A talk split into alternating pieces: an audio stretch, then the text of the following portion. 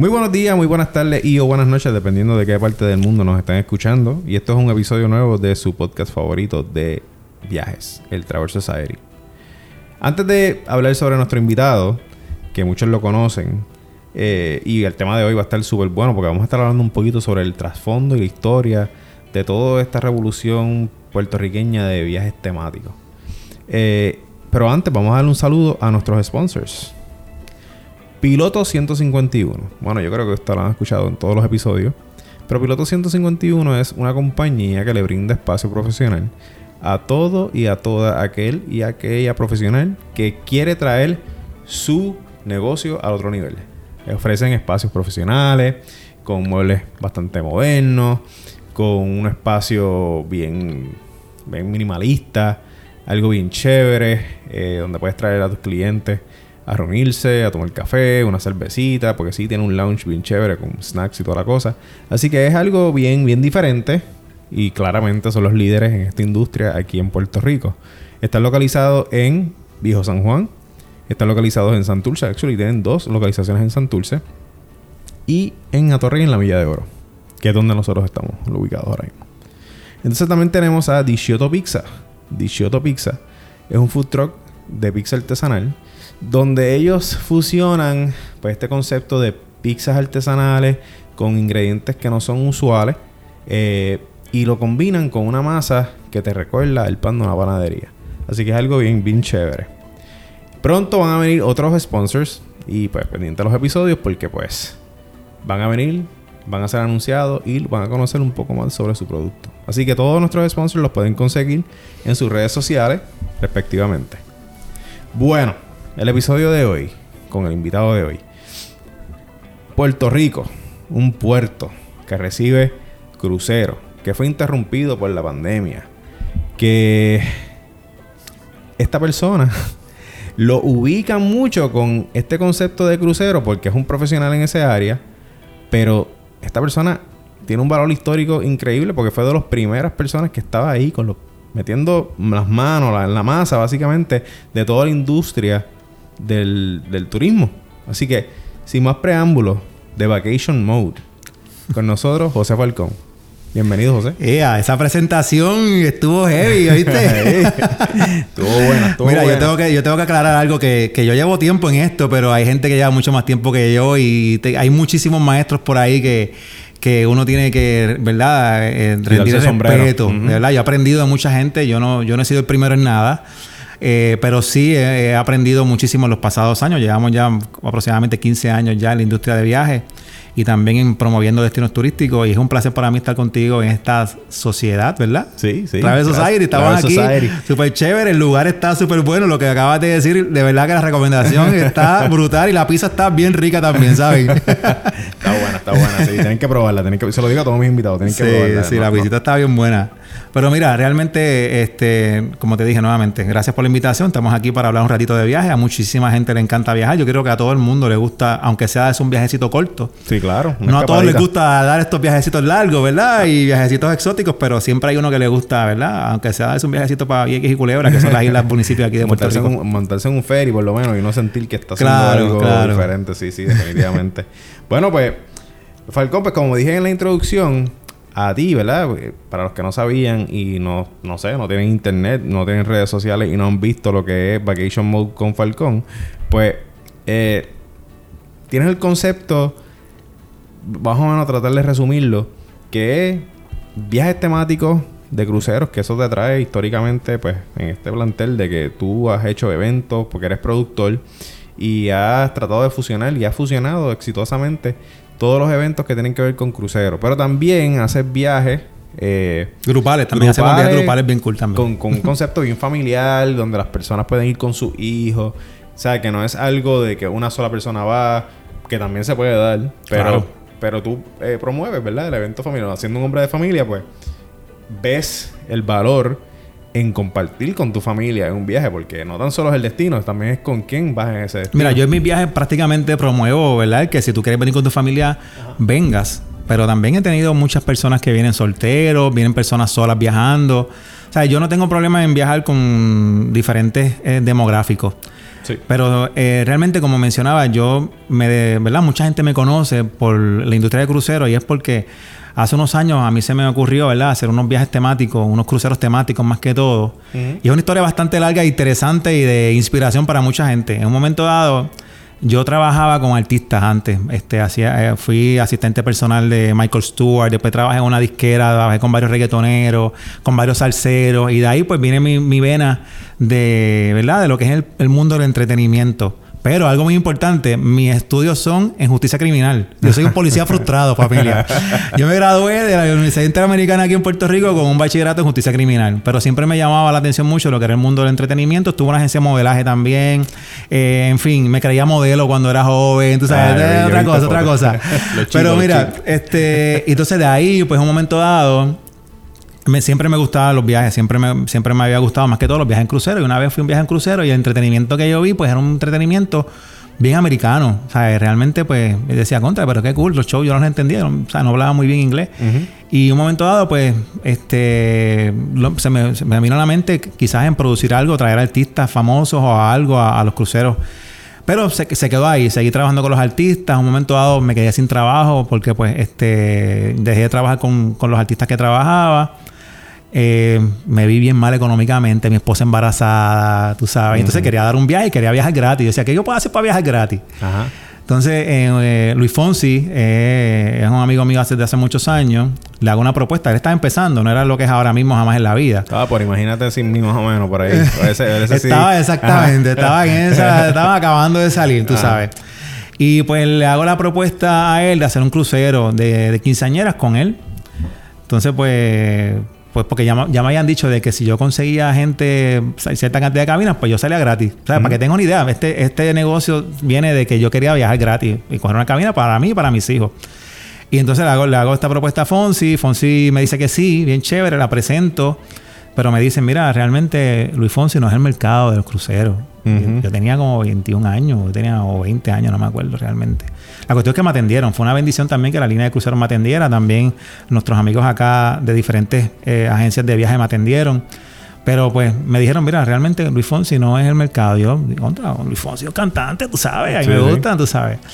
Pero entonces me dijeron, los, cruceros tienen una demográfica de gente más adulta. Entonces, pues, de la nada, pues, sin conocerlo y sin nada, le escribo a Silverio Pérez. Pa, pa, pa. Le escribo un, email a Silverio, este, porque mi esposa es súper fanática de Silverio. Eh, entonces me contestan y me dicen, pues, dale, vamos a reunirnos para que vengas para acá.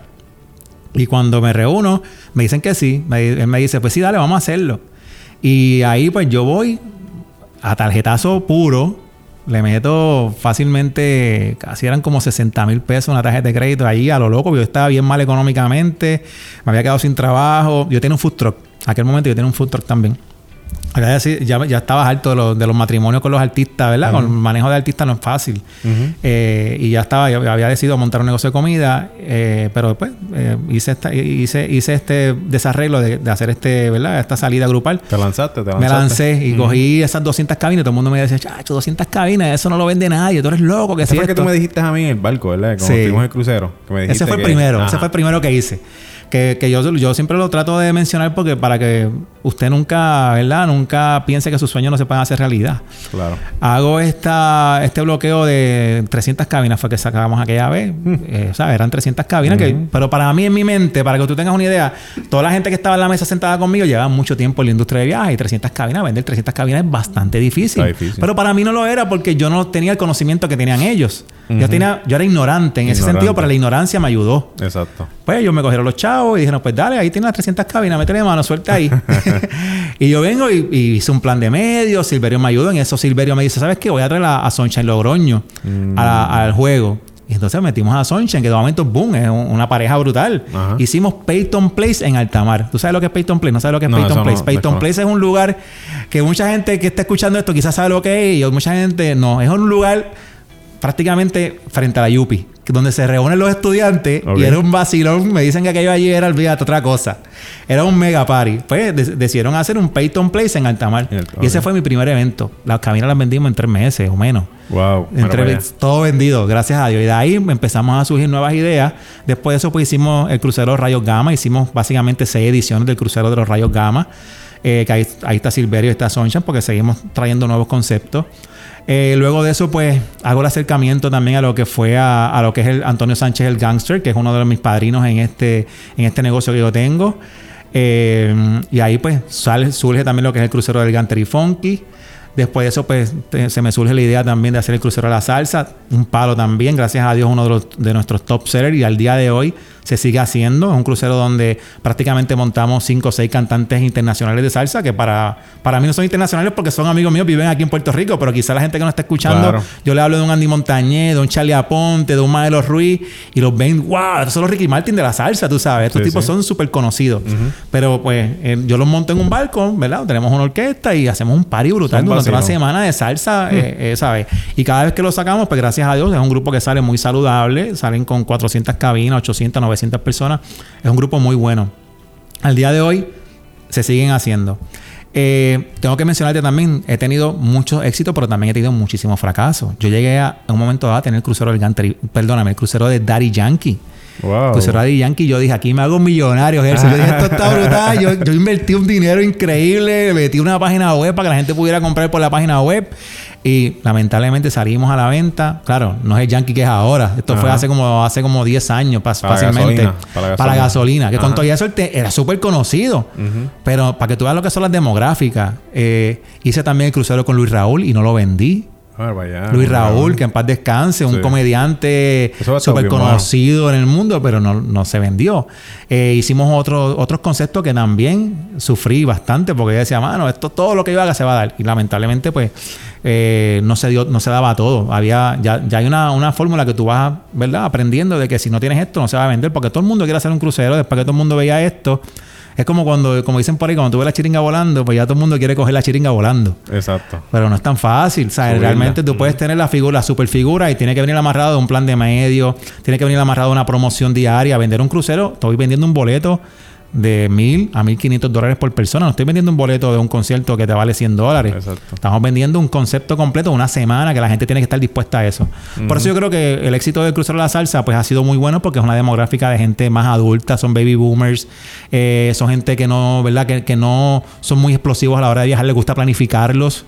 Y eso, ese perfil es más que, que, que, ¿verdad? Nosotros apelamos en ese momento. El Crucero de Canter y Funky, pues Canter y Funky tú lo vienes a ver eh, quienes los escuchan son las personas que salen por la mañana a trabajar, son personas que tienen poder adquisitivo.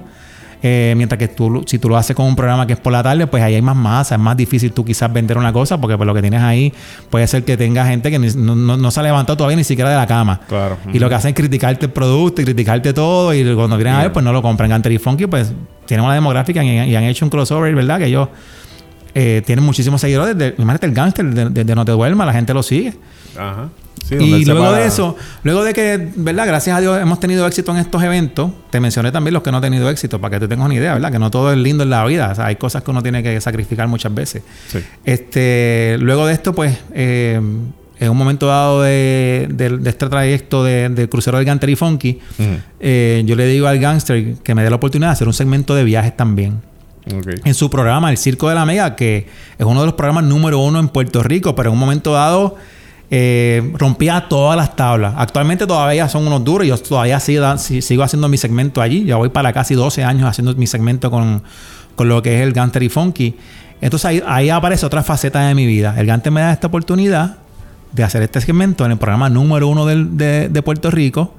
Y pues esto me abre muchísimas puertas. Porque todo el mundo quiere pautarse. Ahí empiezo a recibir llamadas de hoteles de diferentes líneas de crucero, líneas aéreas, Disney, este, Universal. Mira, que queremos que vengas para acá. Y de momento mi vida cambió porque realmente pues, empecé entonces a, visitar muchos, muchos lugares, ¿verdad? Este, que me invitaban. Entonces, pues, exacto, ahí. gracias a Dios, pues fue una, de ahí que salen los segmentos. Fue el primer segmento que sale en FM, digamos, en la época moderna de ahora. Porque yo, yo, yo, yo soy muy cuidadoso con decir que soy el primero en algo. ¿Esto fue como para los 90 más o menos? Eh, no, no creo que haya sido para los 90, no me tires tan para atrás. Hace como 12 años, o sea, okay. como en el 2010, por ahí. Pero, pero lo que te quiero decir es que yo, yo, yo, nací en el 90. La gente que está escuchando esto va a pensar que tengo el pelo blanco y que soy un viejo. Era más, los 90. 90 yo estaba todavía high school. Sí, que uno, uno, tiene todavía esta percepción de que los 90 fue hace como 15 años atrás. Los 90, no, no, no, no. no, no. Fue para el 2010 por ahí. No me tires tan para atrás, bendito. Mira, este, pues la cuestión es que pues se da, se da esta, esta dinámica, ¿verdad? De tener un segmento, pero de radio, pero yo siempre digo, ¿verdad? Cuando la gente misma me lo dice, tú, yo fui el primer segmento que yo escuché fue el tuyo. Yo le digo, pero realmente hay que tener respeto por un ángel de león, aquí en Puerto Rico Tenía el, tiene el programa de Buen Viaje, que ese programa eh, yo aprendí muchísimo con él. Estaba Don Francisco con la cámara viajera, que uno de chamaquito veía a Don Francisco metido en, algunos destinos, que hay muchísima gente que yo conozco ahora mismo que me dice, mano, a mí me encantaba el segmento de Don Francisco de la cámara viajera. Estaba, está de viaje con Marisol, que todavía hace sus viajes. Marisol es una mujer, ¿verdad? Súper, súper dotada en esto de los viajes. Estaba Alejandro también con Aprende a Viajar, que también uno escuchaba esos mm, programas por televisión, Canal 7. Hay mucha gente que que han estado primero que nosotros realmente. Por eso a veces yo soy muy cuidadoso en decirle que voy a ser el primero en esto o fui el primero en esto, porque realmente uno tiene que tener un poquito de respeto por nuestro... Los que abrieron la puerta. Los que nos abrieron las mm. puertas. Eh, eso lo ha pasado en la industria de, la música. También lo aprendí mucho también. Tú lo has visto en el reggaetón. Tú sabes que aquí no hay quien toca a Daddy Yankee. Daddy Yankee tiene cuarenta y pico de años. No hay quien lo toque. Lo respetan todos ellos. Por más que esté Bad Bunny como que era claro, Yankee Yankee. Claro. y sí. Queen los otros días una... ¿Quién fue? Una, una de estas le tiró y ya tú sabes lo que pasó. Que... Que... que oye, me tienes... Respete los rangos. Ustedes tienen que respetar los rangos aquí. Eso es importante. Pero es importante que, que todas las personas que están comenzando ahora en esta industria de... ¿Verdad? De hacer influencer, viaje... Eh, ¿Verdad? Blogueros de viaje tengan, tengan consciente de que no, no, oye, no quiero sonar arrogante, no son los primeros en hacerlo. Quizás eh, tenemos, estamos viviendo en otra época, los Instagram y esas cosas, pero había mucha gente que daba información de viajes antes que yo y que cualquier otra persona aquí. Reseñas en el periódico. Eh, Anthony Bourdain, periódicos, o sea, todo el tiempo habían revistas dedicadas a eso. ¿Sabes? Realmente que uno tiene que tener mucho cuidado con eso y aprender de esas personas. Mira, aquí en Puerto Rico hay un señor que yo estoy buscando, y ojalá y me esté escuchando aquí. Lo estoy buscando hace muchos años, hace como dos, tres años que no lo veo. aquí, Roberto Rocafort. Este señor, yo, estoy loco por encontrarlo. Yo lo entrevisté varias veces en el segmento de mío del circo. Este señor es un eh, le, llama, le, llaman el Marco Polo Borico y espero que esté por ahí vivito y coleando porque no lo consigo. Yo tengo el teléfono y el email, todo me rebota.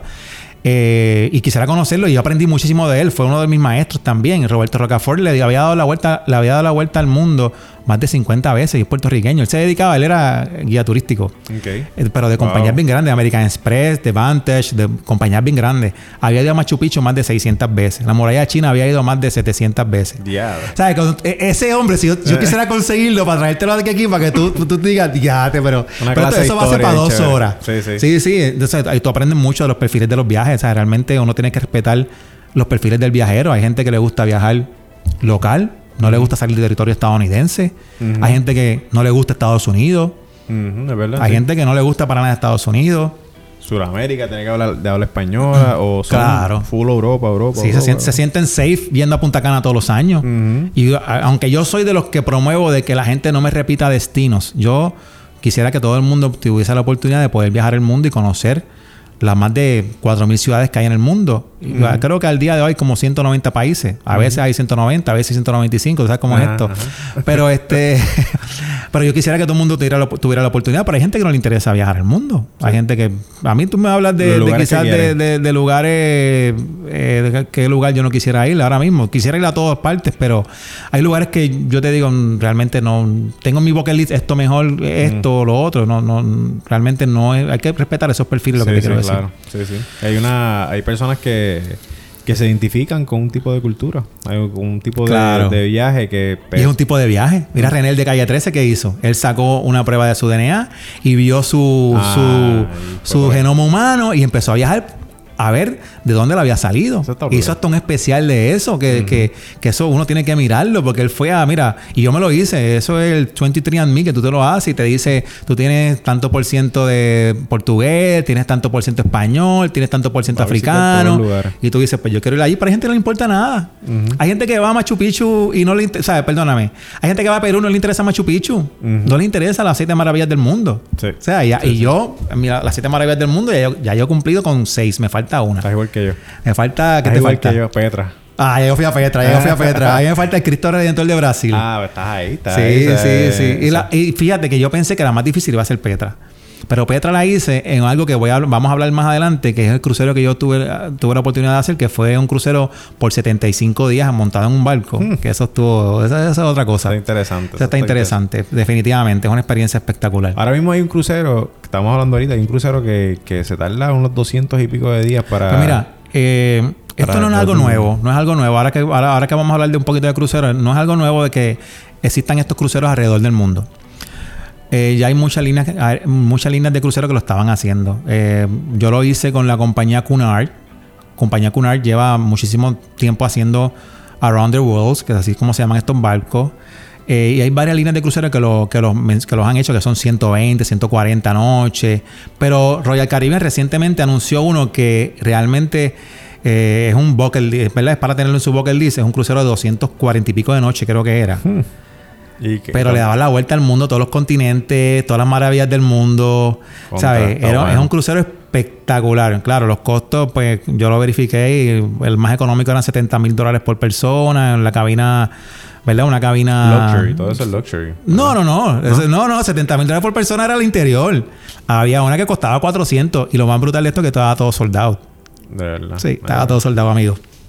Sí, Para que, tú veas lo, que es esta industria. Es una propuesta interesante. Sí, sí. No, no todo el mundo le gusta viajar barato. Y yo creo que, que es una falacia o quizás una mentirita decir que viajar es barato. Para mí... Sí, no lo es. por más que tú, no, por más que tú trates de... Siempre vas a encontrarte con unos gastos bien inesperados. Sí. Los, los planes cambian. Y, por ejemplo, a mí me pasó que cuando Guatemala me dejé llevar por influencers que decían que... chacho. Que, chacho, que tú vas a Guatemala, tú, fíjate, con 200 pesos lo ves. No, o sea, Guatemala me encontré con sorpresa. No era que... Todo depende, como Europa, pero... Pero había unos gastos ocultos por ahí que uno claro, se Claro. Óyeme, yo siempre he dicho que para que tú consigas un viaje económico tienes que ser flexible. Una cosa va de la una cosa va de la mano, ¿verdad? Una cosa va de la mano, una cosa va, a, ¿verdad? Como dicen por ahí tiene que ser flexible. Si tú quieres viajar económico, pues tienes que tener flexibilidad a la hora de viajar. Si tú, te, si tú lamentablemente te toca viajar en, la temporada de diciembre, diciembre 15 a enero 15, sabes que ahí no hay forma de viajar económico. Por más que te lo diga el travel guru de la vida, no va a ser económico. y tienes que hacer muchos sacrificios también. Hay que hacer sacrificios. Sí, no, claro. Porque quizás quieres viajar para este país, pero por ahí, por donde tú quieres llegar en esa ciudad, no, no te conviene. O sea, quizás es o busca otra alternativa o otro lugar dentro de ese mismo país. Creo que tú me hablaste, hablaste de un poco de eso los otros días de China. Pasó algo con China que, ah, pasaste un revolú ahí, tuviste que cambiar para Singapur. ¿verdad? Sí, Algo así fue. Eso fue parte de la historia del crucero. otra, ¿verdad? Sí. Explícame un poquito más sobre eso. Pues mira, vamos a hablar de eso ahora. Vamos a hablar. Mira, algo por lo que mucha gente me, me ha distinguido y es porque hizo un plan de medios brutal en un momento dado fue por este crucero que hice, un Around the World. Yo hice un crucero que fue, y no fue un Around the World porque no lo hice completo, yo hice la mitad, hice aproximadamente 70 días de ese barco, el barco eran 140 días. Pero básicamente casi nadie tiene la oportunidad de poder hacer este tipo de viaje. Este, y menos a la edad de, a la edad mía. Yo cuando me monté en ese barco, lo que había era una media de 70, 75 años, ¿verdad? La edad a bordo. Era mucha gente retirada, mucho doctor, mucho empresario. Yo conocía ahí a los dueños de los W40, conocía a un montón de gente bien conocida, ¿verdad? hablando de, empresarios. Eh, yo tuve la oportunidad de hacer este crucero eh, porque pues apareció un precio muy bueno, me ayudaron este, y conseguí un precio bueno. Costó, para que tengan idea, lo que les voy a hablar ahora me costó como el crucero como 25 mil dólares. Ok. Por un crucero de, estamos hablando de 70 días. Sí, que está... pero yo estaba en una cabina interior con mis dos hijos y los saqué de la escuela. Mis hijos tenían 9 y 11 años, si no me equivoco, si no eran 10 y 11. Estaban en, su escuela. realmente la gente me decía, tú estás loco, ¿qué es esto? Eso fue en el 2019. prácticamente eh, un año antes de la pandemia, prácticamente, que tú dices, ya, este tipo está... y, hacerlo, y, al, no, y, al, otro año todo el mundo en la escuela, en las casas metido, cogiendo clases virtuales. Que mis hijos, ya mis hijos tienen ahora mismo, uno tiene 18, el otro tiene 17. Mis hijos, mi, mi hijo está estudiando ingeniería y le va muy bien. Y mi hija está a punto de graduarse ahora, gracias a Dios. Este, es, porque, que, viajar es una educación también. Eso es lo que muchas personas no... te expande la mente, te abre otras fronteras. Claro. Yo soy de la filosofía y mi esposa más que todo, porque mi esposa es, ¿verdad? Es mi una de mis grandes maestras también. Yo siempre decía... Hay veces que yo pedía el permiso de la escuela y me decía, no, no puede irse. Y yo decía, Dios mío, pero ¿cómo que no me voy a, no me voy a llevar a mi hijo para un viaje para Europa? yo decía, pues, ¿sabes qué? Yo me lo voy a llevar. Ajá. Y pues, si sacaba malas notas, yo sabía que era porque no había, no había, no había ido a la escuela. No es porque sea un, no, no, no era porque fuera bruto. Yo siempre decía, pues, se repondrá. Yo siempre está, yo siempre tenía en mi mente, ¿verdad? Y puede ser un error de mi parte. Eh, que lo más importante son los últimos tres o cuatro años de high school, ¿verdad? Esos últimos tres son los que cuentan para la universidad. Yo, durante la temporada preescolar, ¿verdad? La intermedia, yo me lo llevaba para donde fuera, lo sacaba para cualquier lugar a viajar. Me gustaba viajar con ellos. O sea, yo quería tener esa experiencia con mis hijos. Y, el hecho que me dieran la oportunidad de poder hacer un viaje de 70 días, donde yo visité prácticamente treinta y pico de países y treinta y pico de ciudades. Es una experiencia que hay que cogerlo. Es verdad que, el viajar en crucero es, como un dip. O sea, tú dipeas. Eh, o sea, no, no, no estamos hablando de que tú conoces y esa es la pelea que, que tiene mucha gente, ¿verdad? Con los cruceros. De que, pues, no, el crucero tú no disfrutas del destino. Pero puedes tener un taste. Yo realmente hay lugares que yo no quisiera estar más de, de un día. Sí, sí. hay lugares en India que yo no quisiera estar más de un día. Sí. Yo estuve en la India y es un viaje, un viaje a la India y no, la India no es para todo el mundo. Pero en este viaje, pues los lugares más importantes, pues siempre se quedaba uno o dos días. Por lo, por lo menos en Petra estuvimos allí dos días. Estuvo chévere. Yo cogí el tour, vi a Petra, vi la maravilla del mundo, conocí un poco la cultura, no me quedé a dormir allí, mi base era el crucero. Pero pero pude disfrutar del es lugar. Que también es interesante, también es otra, es otra. Es otro tipo, sea, hay que respetar la forma, ¿verdad? Los gustos de uno viajar. A mí me gusta mucho viajar en crucero. No, las posibilidades, porque hay personas, volvemos. Hay personas que no se les hace difícil caminar, tienen condiciones en las piernas que no pueden caminar. o sea, es un ¿verdad? Eh, yo creo que o simplemente te gusta eso. Yo no tengo ni problemas con caminar, yo no tengo problemas con de salud, gracias a Dios, pero me gusta, me, gusta, navegar. que le gusta, A mí me encanta navegar, un crucero. A mí me encanta levantarme y ver que estoy en el medio del mar y, y, de momento me acosté el otro día estoy en otro lugar, no tuve que hacer la maleta, no tuve que cargar con maleta, con mochila, con nada. Y llegué al lugar. Claro, mi recomendación es que si usted puede hacer cruceros, los haga. Pero si usted le gusta una ciudad, regrese y pueda disfrutar de esa ciudad porque ¿cuántas veces tú no llegas a una ciudad y tú dices, diablo, voy a estar aquí siete días, esto no es lo que yo esperaba? pues eso te puede pasar. Yo una vez fui a un crucero que salí de Barcelona y terminé en... O sea, terminé, no, una de las paradas fue Roma. Pues me encantó Roma. Al otro año me fui a Roma, una semana. Roma es Espectacular. Pero otras ciudades que yo visité en ese crucero, yo no quiero volver. Gracias a Dios que fui en el crucero. Fui allí, me bajé y la, pasé bien, qué cool, pero no me interesa invertir en ese destino. Es un dip, no me interesa. Ok, no voy a coger más de ese dip. Exacto. Hay lugares, ciudades que yo fui que estuvieron, tú sabes, que no volvería. Este, pero volviendo al crucero, el crucero, como te dije, fue una cabina interior. Nosotros nos fuimos allí. Fue una experiencia espectacular. Llegaron a Shanghai, fue que tuvieron el, sí, nosotros, el crucero salía de Shanghai. Shanghai o Beijing. ¿Dónde está la muralla china? En Beijing. En Beijing. Eh, nosotros llegamos a, Shanghai. Este, eh, teníamos una visa que era una visa que te permitía estar en el, en el país por siete días. Pero cuando llegamos, era las once y pico de la noche, la que nos atendió nos dijo que esa visa no funcionaba, que no la podía utilizar y que se tenía, tenemos que salir del país inmediatamente. Y yo ahí en China, nadie te quería hablar inglés, nadie te quería hablar español. Nos pusieron a alguien de la aerolínea. La muchacha nos dijo, vénganse que tengo un avión ya para llevarlos otra vez a Los Ángeles. Se tienen que montar ahora mismo para Los Ángeles a las once y pico de la noche. Y nosotros, ¿qué hacemos? Yo no, yo, ¿sabes? Era, era, mucha gente se hubiese quitado. Mucha gente hubiese dicho, mira, ¿sabes qué? No queremos problemas. Ya, yo me voy para casa, esto empezó mal. ¿Sabes que la gente se pone con las cosas en la mente de que, ay, eso está mal, que si. Verá, realmente hay, hay, cosas que usted tiene que vergar con eso. Y automáticamente allí yo, nosotros buscamos la forma de, de, ¿verdad? resolver el problema. Y mi esposa ya sabía lugares que yo podía entrar sin visa. Era Hong Kong o era Singapur. Esa era buena también. Mi mejor amigo vive en Singapur. Ah, pues ahí está. Y yo dije, pues, Mira, a ver, pero era allí mismo. Teníamos que buscar el, tuvimos que buscar el, el, ticket allí mismo en el terminal. Con internet, que eso tú sabes que en China no hay internet. Yo llamando a, Puerto Rico, gracias a Dios que en Puerto Rico era temprano. Ayer era las 11 de la noche, pues tenía la diferencia de hora. En Puerto Rico este, era temprano. Me sacaron los pasajes, gracias a Dios. Mira, tienes los pasajes, te vas para Singapur. Sin maleta, porque las maletas yo las había tirado por la correa. Yo había pagado hotel en Shanghai, yo había pagado excursión en Shanghai porque iba a estar dos o tres días en Shanghai. Ya, tremano. Y, y automáticamente, pues todo se, todo cambiaba. Ya empecé mi viaje con menos cuatro mil pesos. porque, porque los pasajes me, salieron caros. O sea, cuando tú compras un pasaje de hoy para hoy, eso no hay break. Para cuatro personas, no hay break. ¿sabes? Eh, es un, es un billete, es un billete. Pues lo pagamos. Dije, pues dale, pues lo pagamos. Yo tenía seguro de viaje, porque no me, no, no me los pagó, ¿verdad? En aquel momento, porque fue, ellos dicen que fue una negligencia de mi parte, el viajar, no viajar con la visa, pero realmente después yo pude entrar a China por Beijing, Con, la misma, con la misma visa. Pero, anyway, para que usted vea que hay veces que los viajes se complican y uno tiene que tener, ¿verdad? un plan B en todo caso. En este caso, pues plan B pues era ese o regresar a Los Ángeles, que no era nuestro... No, porque no, era nuestra... Ya habíamos pagado ese crucero, ya realmente estábamos locos por abordarlo. quieres ver la, muralla china también?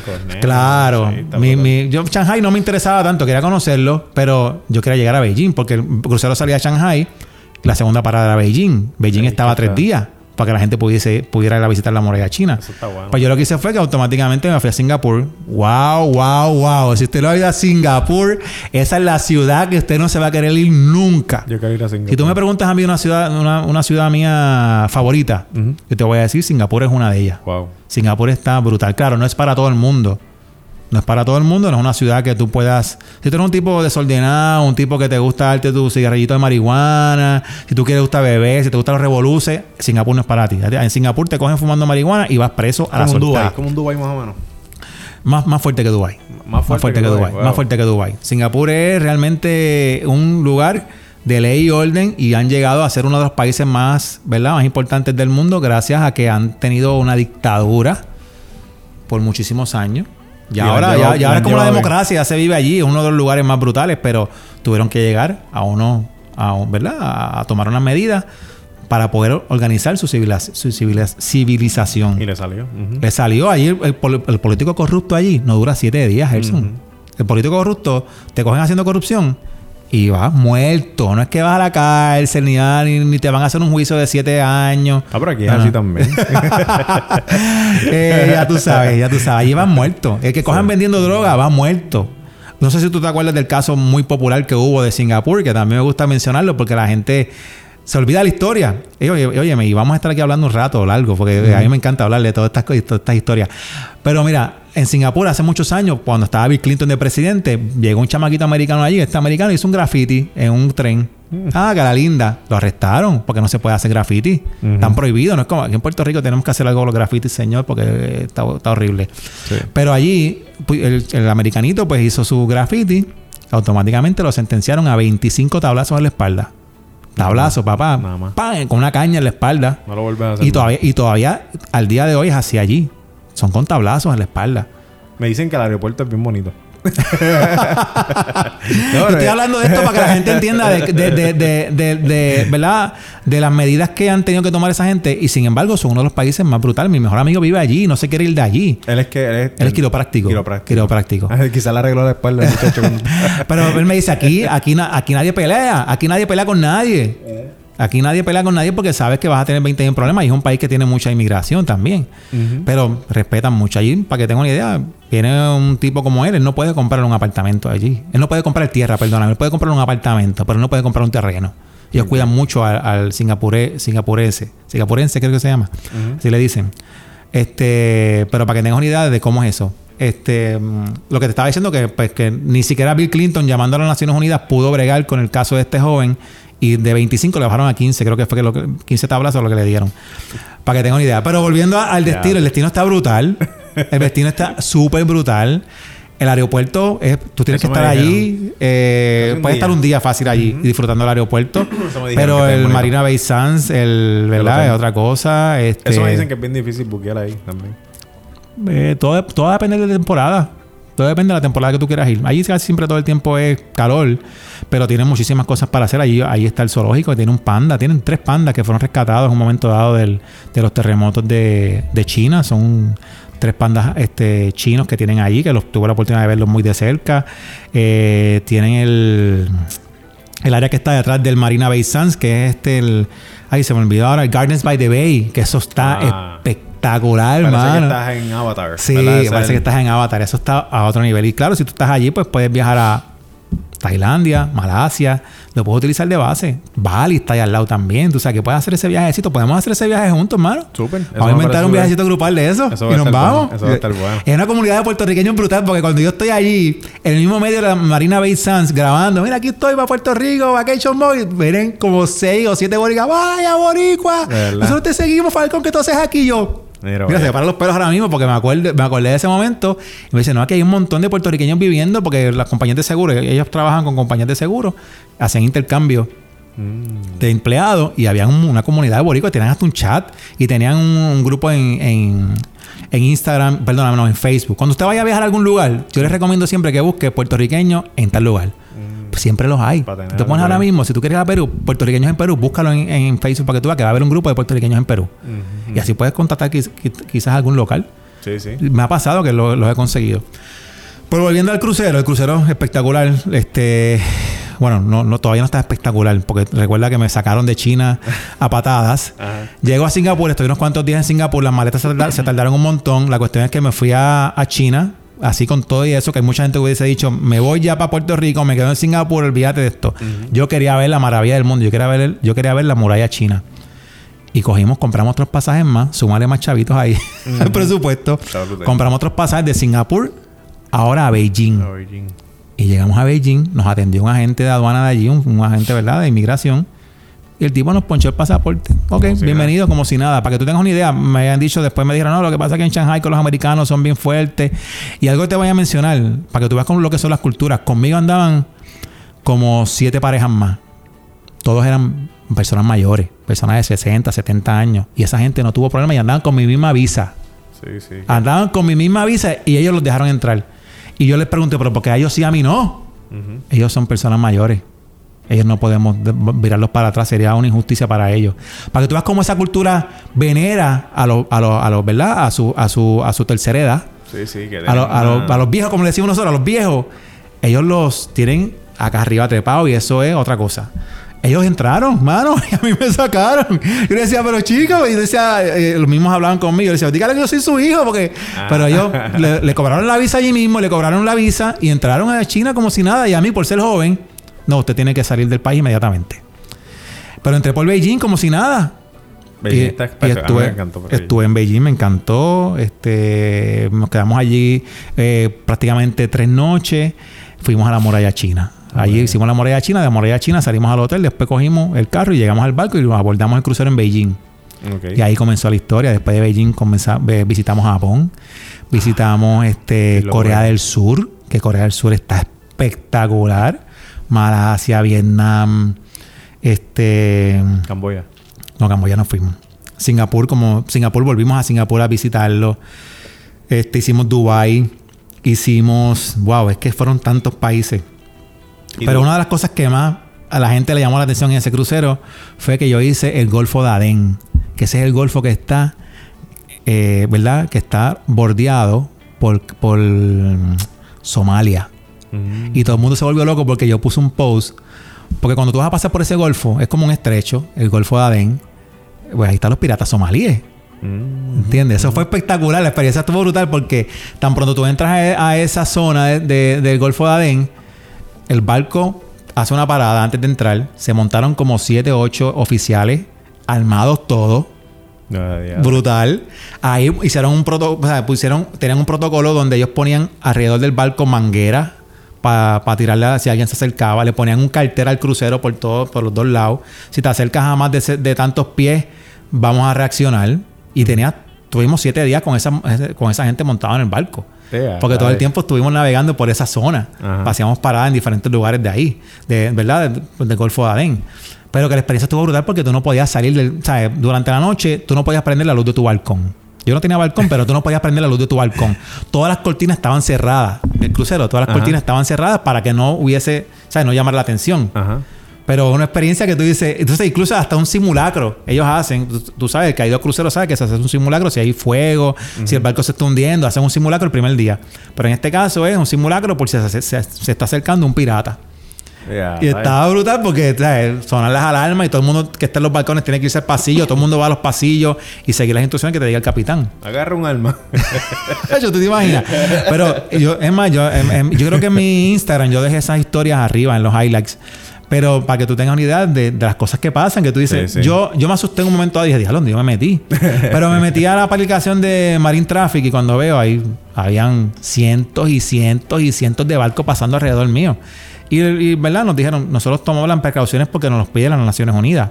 Pero aquí hay una guardia ya de las Naciones Unidas. Desde la situación de Captain Phillips, la película, la gente la ha visto. Esa película es de la vida real. I am the captain now. Exacto. ya tú sabes, esa película es de la vida real. Y esa, en ese momento, pues se, alertó, ¿verdad? Y se hizo una, una como dice, una guardia de, de, las Naciones Unidas, donde hay, hay, hay, hay ejércitos de todos, los, de todos esos países. Sí, ellos están en tu equipo. Están pendientes, están pendientes a que uno pase. Y siempre están pendientes, ellos no quieren meterse un barco con 4.000 personas a, a, raptarle ese barco porque van a tener 4.000 personas peleando. Ellos están buscando mercancía para vender. Eso es lo que ellos buscan. Pero a veces se te pegan para esquivar los radares y cosas. Y por eso fue que este, nos dijeron que tenían que tomar las precauciones. Pero tuvo, tuvo con la experiencia. sí, es una, es una de esas cosas que solamente ocurre once in a lifetime. Sí. No, yo, creo que pasa otra vez. Yo, yo tengo que volver a ese barco. Yo quiero volverlo a hacer quisiera hacerlo con un grupo, así que también pudiésemos organizar ese grupito. Y yo sé que hay mucha gente que piensa que esto es para retirado, pero cada vez tú te vas, te vas dando cuenta de que hay cruceros dándole la vuelta al mundo cuando y hay muchísimas personas ya tomando este tipo de, de, viajes. ¿Por qué? Porque ya tú puedes trabajar virtual. Yo trabajé todo el tiempo con el internet del barco.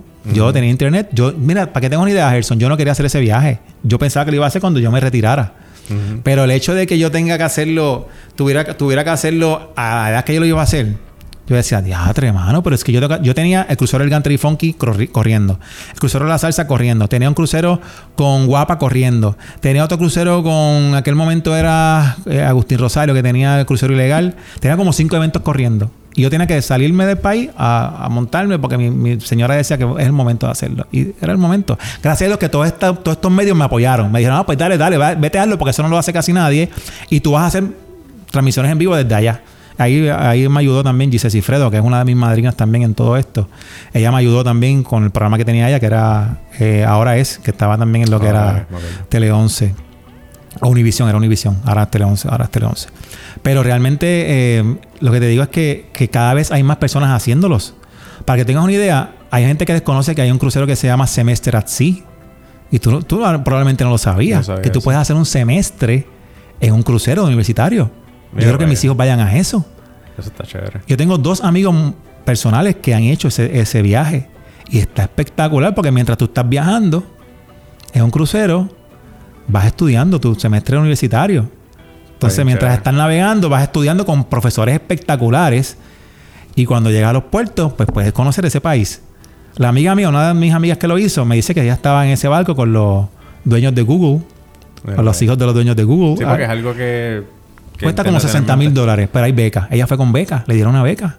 Sí, o sea, que se puede hacer. Es una experiencia. Una experiencia de un semestre en alta mar. Está brutal. Ahora mismo hay unos barcos que se llama, un barco que se llama The World. No sé si lo has visto también. Eso es un barco que tú puedes comprar tu cabina tipo apartamento. Es como si tú compraras un apartamento, un edificio. Ah. Entonces, pues tú compras tu cabina, la puedes tener, la tienes ahí porque es tu apartamento. ¿Un timeshare más o menos? No, no, porque es tu apartamento, no es un timeshare. Ok. Es tu apartamento. Tú te bajaste de esa cabina, te bajaste de ese barco y esa cabina se queda apagada. Oh, qué vaya. Ese es tu apartamento. Incluso no puedes alquilársela a nadie. Si se la vas a prestar a alguien, tienes que someterlo a la junta del, crucero para que te, dejen usar la cabina para otra persona. Porque es como si fuera tu apartamento en un condominio. Ajá, E incluso todos los años se reúnen y lo que hacen es deciden cuál va a ser la ruta del barco. Y el barco está, en Puerto Rico ha estado como tres o cuatro veces ese barco. Pues, que llega aquí y tú compraste y, la más económica estaba como en 300 mil pesos, una cabina pequeña. Con un apartamento. Un apartamento en alta mar. Entonces tú llamas, ¿dónde está el barco hoy? Ok, pues voy para allá, coger el avión y te montaste en donde está el barco y sigues ahí, te quedas ahí retirado, tirado para atrás.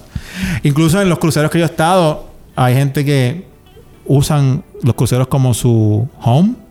Yo mm. tengo amigos este, que ya se han hecho amigos míos que están montados en barco y están seis meses montados en un barco. Yo escucho un, yo escucho un dato, a ver si sabes de esto.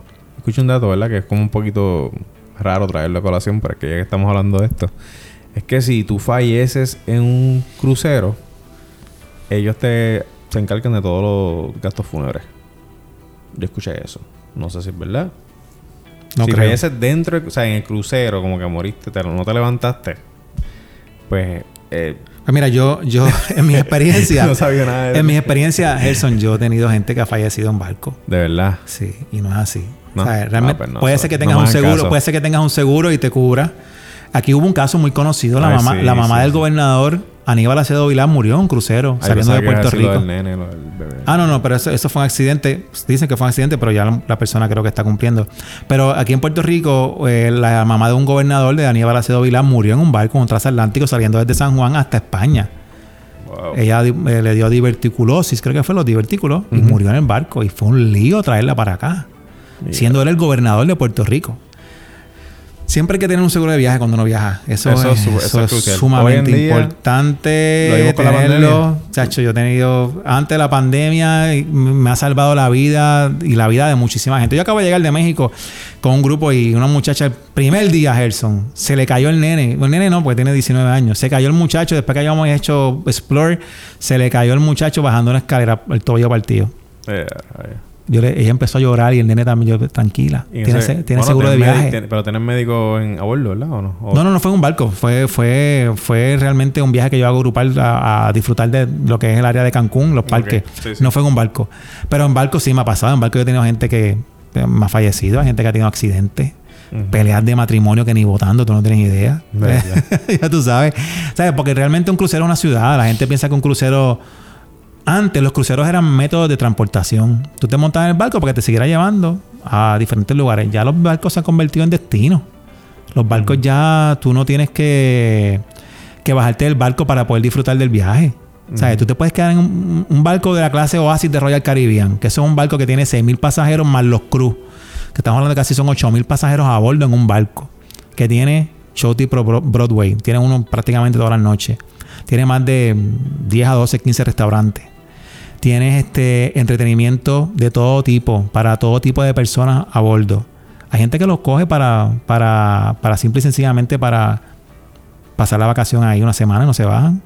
Te digo que yo conozco gente que vienen acá a Puerto Rico a tomar los cruceros y se quedan aquí 5 o 6 meses para pasar el invierno en un crucero. Y pues se mantienen en el barco todo el tiempo. ¿Qué mejor tú? ¿sabes? Yo siempre he dicho que todo el mundo en la vida se merece un crucero. El servicio que te da un crucero realmente no lo vas a conseguir, lo vas a conseguir en muy pocos lugares. Porque realmente es otra cosa. Y todo el mundo que me ha dicho, no voy, no voy, no voy, no me quiero apuntar, no me gusta, a la primera vez que se montan no quieren saber de otra cosa que no sea barco. Sí, es una experiencia bien bonita. Una experiencia cool. Sí. Es una experiencia también que está segmentada. Ya las líneas de crucero han tratado de traer un poco, un poco de, público más joven, con go-karts a bordo, con carritos locos, con simuladores de paracaidismo, con flow riders, con zip lines. O sea, cositas más para jóvenes, canchas de baloncesto, que eso tú lo ves en muchos barcos ya. Más que todos los barcos de Royal Caribbean tienen una, ¿verdad? Tienen unas facilidades increíbles para los jóvenes. Hicimos el Flow Rider. Eh, y eso, tú estuviste conmigo en un crucero que no es un crucero prácticamente de los nuevos. Los mejores barcos prácticamente están en la Florida.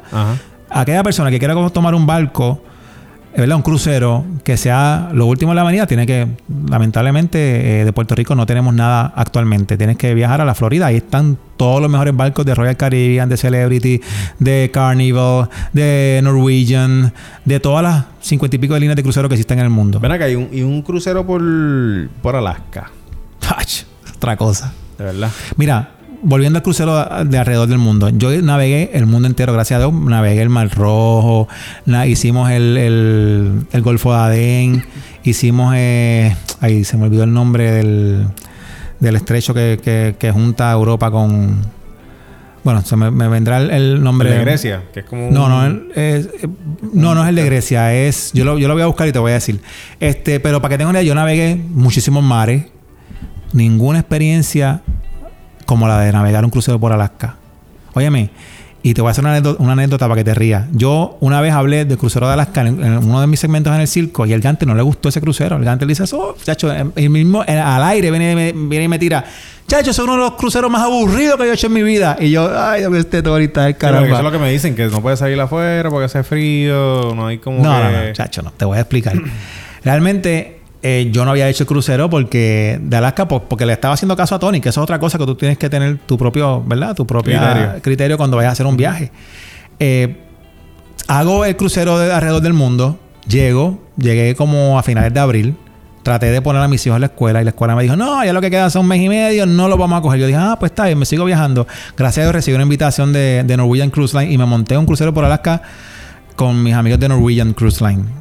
Hice un crucero por Alaska y te, tengo que decir que yo no he visto una navegación más linda, más espectacular que la navegación que, hace un crucero por, por la, más que todo por Alaska. Alaska está a otro nivel. Tiene que gustarte la naturaleza, Gerson, si no, no.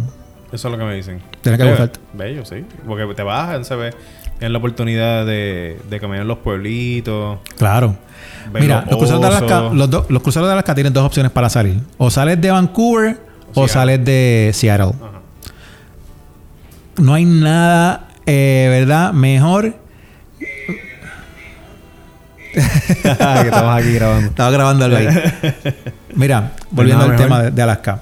Eh, realmente la navegación por, lo que es Alaska, tú sales de Seattle o de Vancouver, cualquiera de los dos es bueno. Los mejores barcos están saliendo desde Seattle, eh, pero Vancouver es un puerto espectacular, hermano. Vancouver es un puerto que tú dices, díjate, pero qué bello este lugar. Porque les recomiendo que si usted va a coger un barco saliendo de Vancouver, tómese por lo menos dos días antes para conocer el destino, porque le va a encantar. Le va a encantar el lugar. Seattle también, me imagino. Seattle, ni se diga. Seattle está a otro nivel también.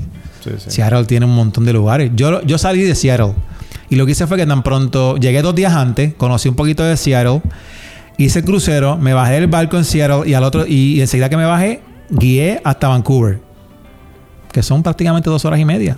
Crucé la frontera, eh, ¿verdad? De Estados Unidos con Canadá y me quedé en Vancouver tres días. Mano, de verdad que es otra cosa, porque desde Vancouver tú puedes llegar a Whistler. A Whistler. Whistler es un paraíso de lugar. Es uno de los lugares donde mejor tú puedes realizar deportes de invierno, pero a la misma vez durante el verano, que fue cuando yo fui, aquello es hermoso. Aquello está a otro nivel. ¿sabes? Y para los icebergs, ¿eso está como que todo el tiempo?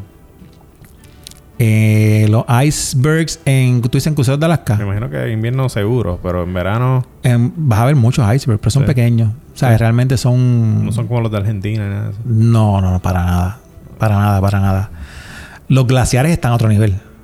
El glaciar que tú ves allí son otros 20 pesos. O sea, realmente una de las rutas, una, una de las, ¿verdad? Una, una de los trayectos que hace los cruceros por Alaska es que ellos se meten por unos canales, unos fiorditos que hay. Este, eso se llama fiordo, creo que se llama fiordo, no estoy seguro si, porque es que no me quiero equivocar con la palabra, pero es una navegación que tú vas en, navegando por un lugar que tú dices, ¿cómo esta gente mete este barco aquí? Hay que tú te das cuenta que... Tú dices, ¿cómo tú metiste este barco aquí? Un barco tan grande metido entre un lugar que tú lo que tienes son 100 pies por un lado y 100 pies para otro, fácilmente.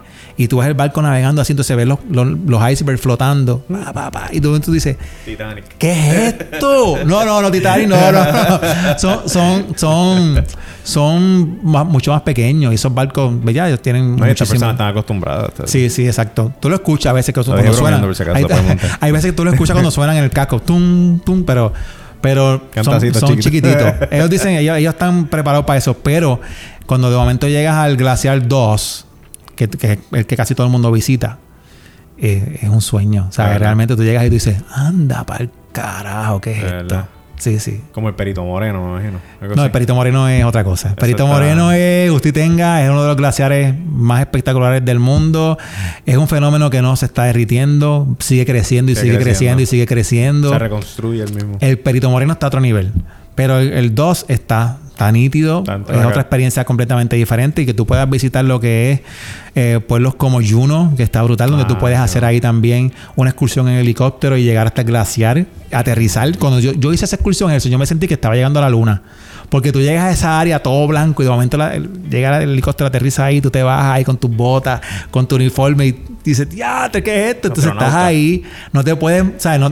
el tipo te dice, no te puedes mover muy lejano del helicóptero porque puede, puede, puede ser que te caigas, esas cosas. Hmm. Y de momento te dice, vente, vamos a beber agua. Entonces bebes agua de glacial. Brutal. Que a veces tú dices, Dios mío, estoy viendo esta agua. Esta agua lleva congelada cientos y cientos de años. A lo mejor tiene un virus ahí que estoy llevando. Que me cura, que sí, exacto, exacto. Que tiene un virus de, dinosaurio. Lo que mató todo. La ignorancia, la ignorancia de mi vida. Ya tú sabes, pero la experiencia de, está brutal. Tienes que hacer un crucero por Alaska, mano. Tenemos que hacer más viajes juntos. Vamos a inventar. tenemos que inventar definitivamente. Vamos a inventar. Eso tengo que así que todos los que están escuchando por ahí viene quizás en un futuro 2023, 2024, viene un invento por ahí con un Falcon. Pero ¿por qué tan lejos? Vamos a hacer eso ya, si se puede. Vamos a inventarnos, mira, Singapur, Singapur es, Singapur es realmente tú tienes muchos seguidores, yo también. Y mucha gente que quiere viajar, la gente quiere viajar. Yo he sacado, yo he sacado viajes con tres meses de anticipación y se venden. O sea, la gente se monta. Asia, Asia es, un, es un, destino que yo creo que le podemos dar. Asia, Asia. Yo no soy muy fanático de Asia. Eso te iba a decir. Yo no soy muy fanático de, de, de lo que es Tailandia. Me gustan todos estos lugares, pero no soy el super fan, no es que soy el. Pero ya nos hablaste de Singapur, ya nos enamoraste con Singapur. Singapur, Singapur está brutal. Con Tailandia, con Bali, Malasia. Y si de una vez, pues, pues eh, paramos en Dubai para que veas Dubai, que Dubai para mí es una, una maravilla del mundo. Con, Abu Dhabi, con Abu Dhabi, Sí, sí, es una, es una, maravilla del mundo. Realmente el que no ha ido a Dubai tiene que ir a Dubai y hay muchísimas opciones para llegar. Desde Estados Unidos hay vuelos directos con Emirates que te tardan las 15 horas en llegar y ya estás ahí. Mira, ¿por qué te ríes? ¿Por qué te ríes? como si fuera un...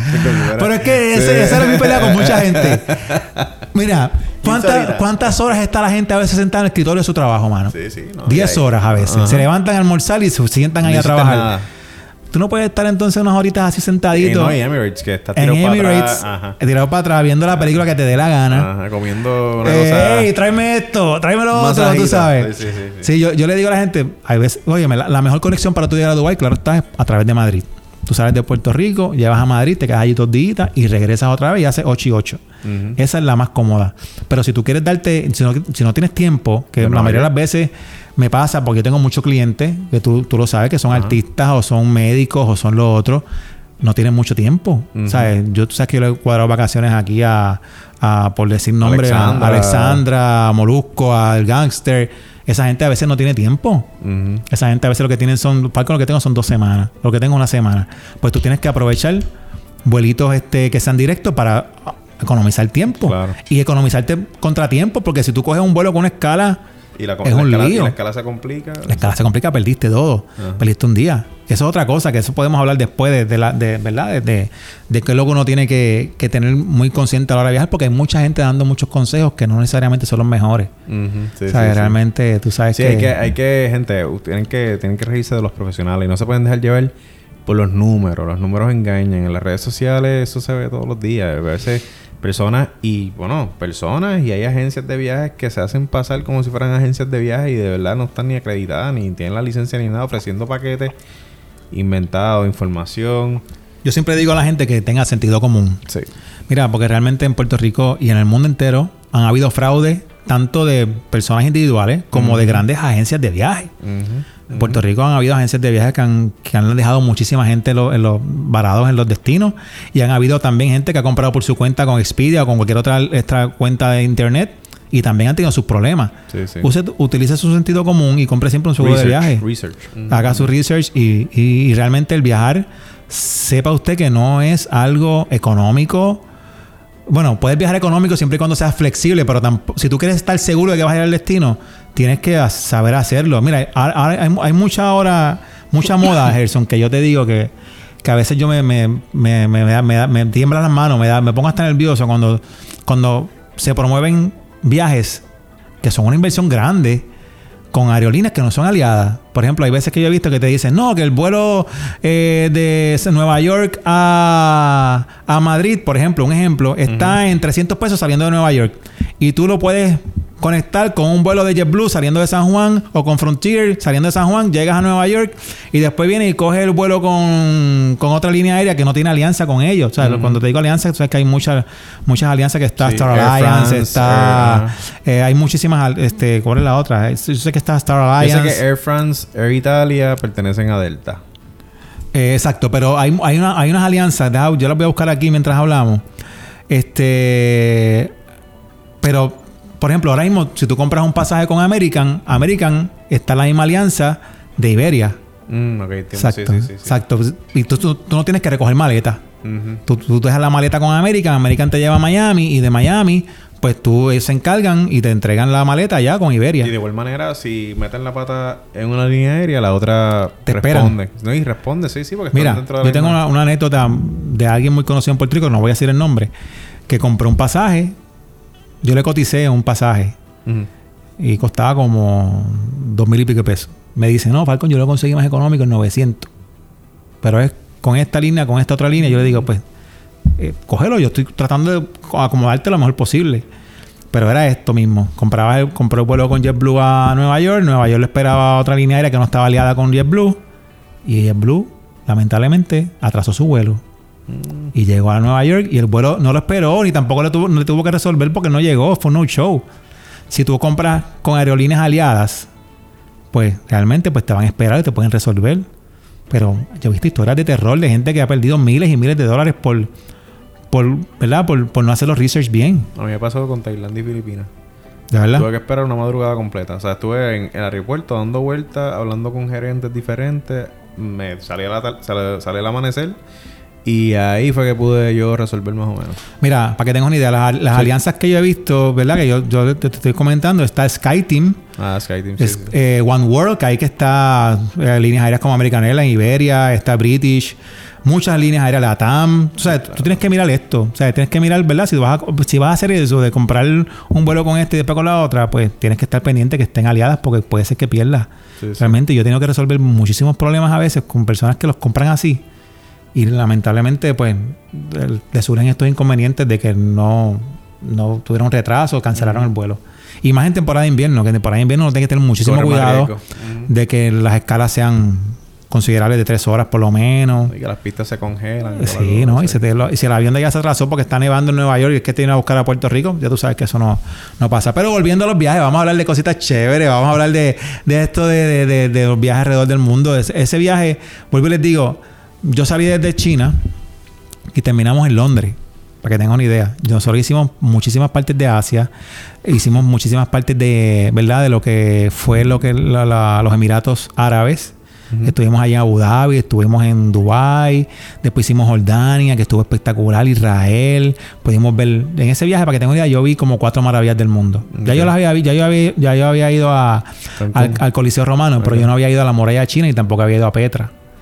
Sabes que cuando vienes a ver tú dices, hermano, definitivamente vale la, este, vale la pena, vale, la pena hacerlo. Sí, sí. sí Mira, y Falcón, y entonces tú tienes, tú tienes segmentos, diferentes segmentos regados por ahí. Tú tienes tus redes sociales, que es pues, Vacation Mode by, uh, Vacation Mode by Falcón.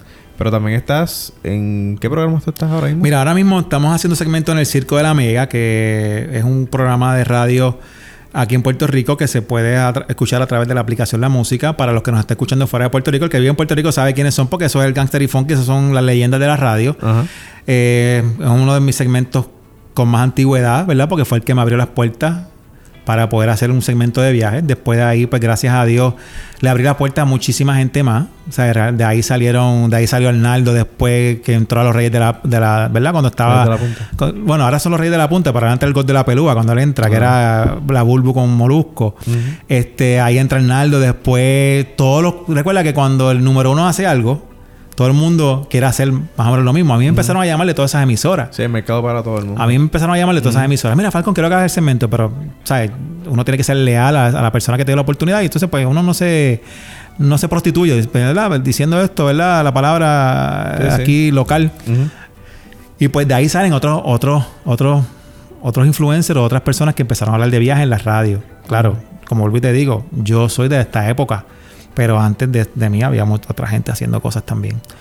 Eh, estoy en el circo. Estoy, gracias a Dios, estoy en Guapa, que ahí me veo a través de Guapa TV y Guapa América. Estoy también en Z93 con el búho, con, con, mira, con Z93. Allí en una emisora de salsa, que llevo también mucho tiempo con él. He estado haciendo segmentos también en un momento de Univisión. He hecho muchos segmentos en muchos, muchos muchos medios de comunicación de aquí de Puerto Rico, tanto en televisión como en radio. Gracias a Dios. Entonces, las redes sociales, pues, en un momento dado, cuando yo empecé, se llamaba, se llamaba Me gustan los viajes. Después fue que cambié a Vacation Mode.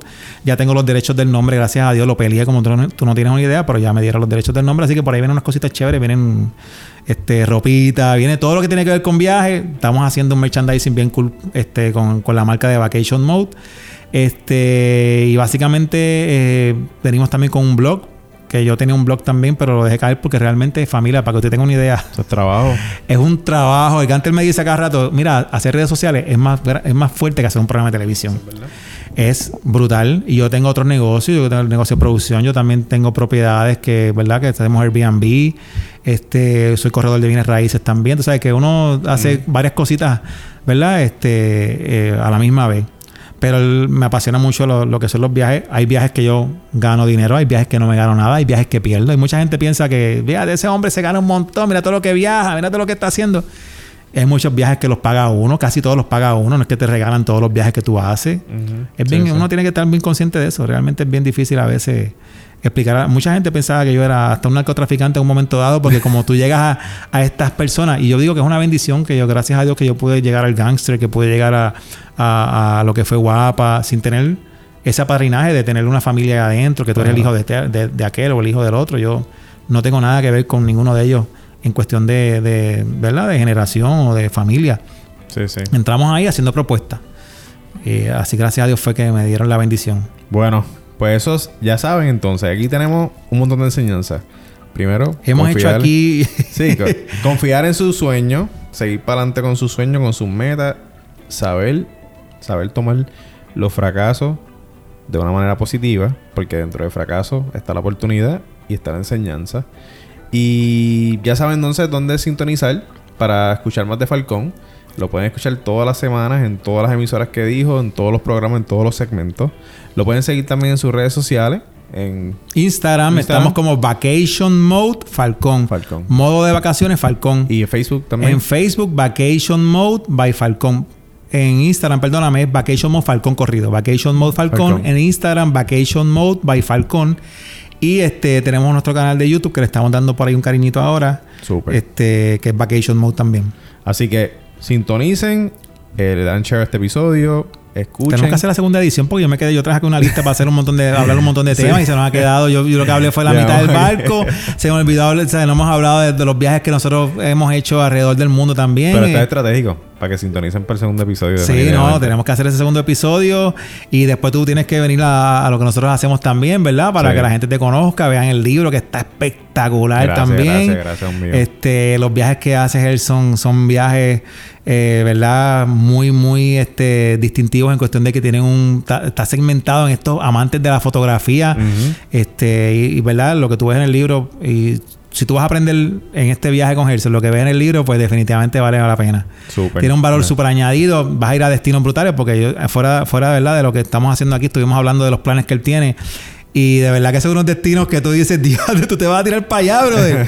y son destinos que, que, son heavy. Y si tú vas con una persona que te ayuda a, hacer, a hacer buenas fotos, y si no eres fotógrafo también, vete con él, porque es que realmente está brutal. ¿sabes? Y, siempre cuando tú vas con una persona que te pueda guiar en un viaje, eso es un valor añadido que está brutal. O sea, yo, yo doy lo que sea porque llegar a un lugar y que alguien me guíe. Porque realmente tú puedes leer y leer, pero cuando estás con un local o con alguien que conoce el destino, eso es sumamente importante que, tú, que tú te empapes del destino que tú vayas a visitar. Hay destinos que si tú no te empapas, lo estuvimos hablando también en una actividad que tú, y tú, yo coincidimos, que hablando de Cuba. Ah, sí, sí. ¿Te acuerdas que yo te dije, si tú vas a Cuba sin saber la historia de Cuba, vas a encontrar a que va allí como si fuera una bomba atómica lo que le cayó. Pero si sabes lo de historia, pues ya tú sabes. Te corté el closing, pero sí, yo soy eso es parte de esto. pero ya saben, este más, más, ¿verdad? Va a venir más conversación. Falcón definitivamente invitado nuevamente cuando quiera.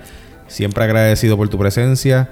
Siempre un compartir. Ya vemos que una conversación entre nosotros, pues eso puede seguir por ahí para abajo. Que se repita, que se repitan. Eh, planes futuros, viajes futuros, sintonicen que eso pronto, pues, ¿verdad? Se va a estar cocinando. Y gracias nuevamente por sintonizar en uno de tus episodios favoritos, en uno de tus podcasts favoritos de viajes, el Traverso Society. Así que muy buenos días, muy buenas tardes y o buenas noches, dependiendo de qué parte del mundo, porque no sé dónde está y a qué hora está. Así que gracias por sintonizar. Chao, buen viaje.